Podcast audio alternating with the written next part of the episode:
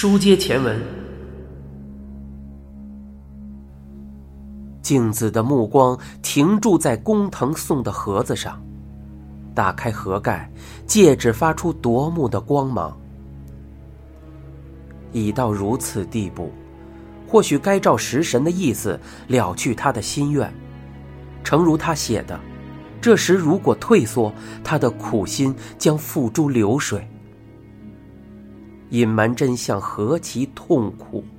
就算抓住了幸福，也不会有幸福的真正感受，只会终生抱着自责，终生得不到片刻安宁。但此时，镜子觉得忍受这种煎熬也算一种赎罪。他试着将戒指戴上无名指。钻石真美，要是能心中毫无阴霾的投入工藤的怀抱，不知该有多幸福。但那是一个遥远的梦，因为自己心中永无放晴之日，心中明镜不带丝毫阴霾的世上。只有食神。镜子把戒指放回盒中，手机响了，他盯着屏幕，是一个陌生号码。他接起了电话：“喂，请问是花冈梅里的母亲吗？”一个陌生男子的声音传了过来，镜子有种不祥的预感。对，我就是。我是森下南中学的板野，突然打电话来，不好意思啊。是梅里学校的老师，镜子问道：“请问，梅里出什么事了吗？”刚才我们在体育馆后面发现梅里倒卧在地下，不省人事。他是那个……啊，看样子好像是拿刀子还是什么割腕了。啊！镜子的心脏突突乱跳，几乎要窒息。因为出血严重，我们立刻把他送往医院。不过没有生命危险，请您放心。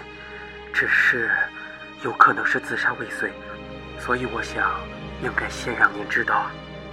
请您稍稍放心呐。话到后半截，完全没有传入镜子的耳中。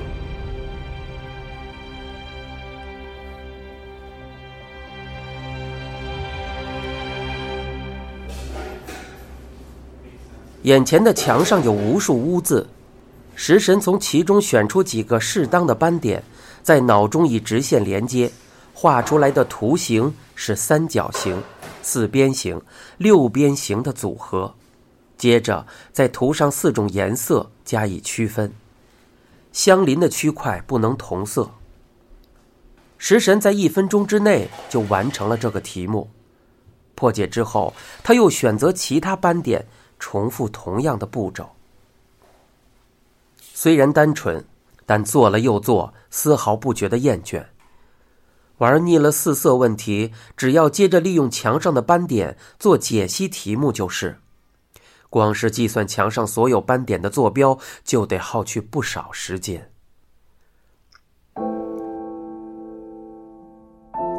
身体受到束缚不算什么，只要有纸和笔。就能解数学题，手脚被绑了，思维还能活动。纵使什么都看不见，什么都听不到，也没有人能把手伸到他的脑子里。对食神来说，那里就是无限乐园，永远沉睡着数学这座矿脉。要把那些矿藏统统挖出来，一生的时间未免太短了。他再次感到。自己并不需要任何人的肯定，他也有发表论文、受人重视的欲望，但那不关数学的本质。让别人知道是谁第一个爬上山顶固然重要，但只要当事人自己明白其中的真味，也就足够了。食神费了不少时间才达到这一境界。不久前，他差点迷失活着的意义。当时他觉得，只擅长数学的自己，若不能在此领域有所发展，便没有了存在的价值。每天，他的脑子里只有死这个念头。反正自己死了，也不会有人伤心，困扰。不仅如此，他甚至寻思：有谁会注意到他的死亡？那是一年前的事。食神拿着绳子，找合适的地方拴。公寓的房子出乎意料的缺乏这种适合上吊的地方，最后他只好在柱子上钉个大钉子，把系成圆圈的绳子挂在上面。确认加上体重后是否撑得住，柱子发出吱呀吱呀的声音，钉子没弯，绳子也没断。他已毫无留恋，没有理由寻死，也没有理由活着，如此而已。他站上台子，正要把脖子套进绳索时，门铃响了。那是扭转命运方向的门铃，他没有置之不理，他不想给任何人添麻烦。门外的某人说不定有急事。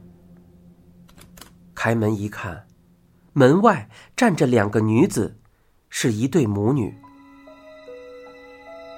对不起，打扰了，我们是刚刚搬来隔壁的邻居，还请您多关照。女儿在一旁鞠躬。食神看到两人时，身体仿佛猛然被某种东西贯穿。怎么会有眼睛如此美丽的母女？在那之前，他从未被任何东西的美丽吸引、感动过，也不了解艺术的意义。然而这一瞬间，他全都懂了。他发觉这和求解数学的美感在本质上仍是殊途同归。食神早已忘记他们是怎么打招呼的，但两人凝视他的明眸如何流转，至今仍清晰烙印在记忆深处。邂逅花岗母女后，食神的生活从此改变了，自杀的念头烟消云散，他重获生命的喜悦，单是想象母女俩的生活就令人开心。在世界这个坐标上，竟有镜子和美丽这两个点，那是罕见的奇迹。星期天最幸福，只要打开窗子，就能听到他们说话。虽然听不清楚内容，但随风传来的隐约话语，对食神来说也是至高仙乐。他压根儿没有要和他们发生关联的欲望，他们不是他该碰触的对象。对于崇高的东西，能沾到边就已足够幸福。数学也是如此。妄想博得名声，只会有损尊严。帮助母女俩，对食神来说乃是理所当然。没有他们，就没有他的今天。他不是顶罪，而是报恩。虽然他们毫无所觉。有时候，一个人。只要好好的活着，就足以拯救某人。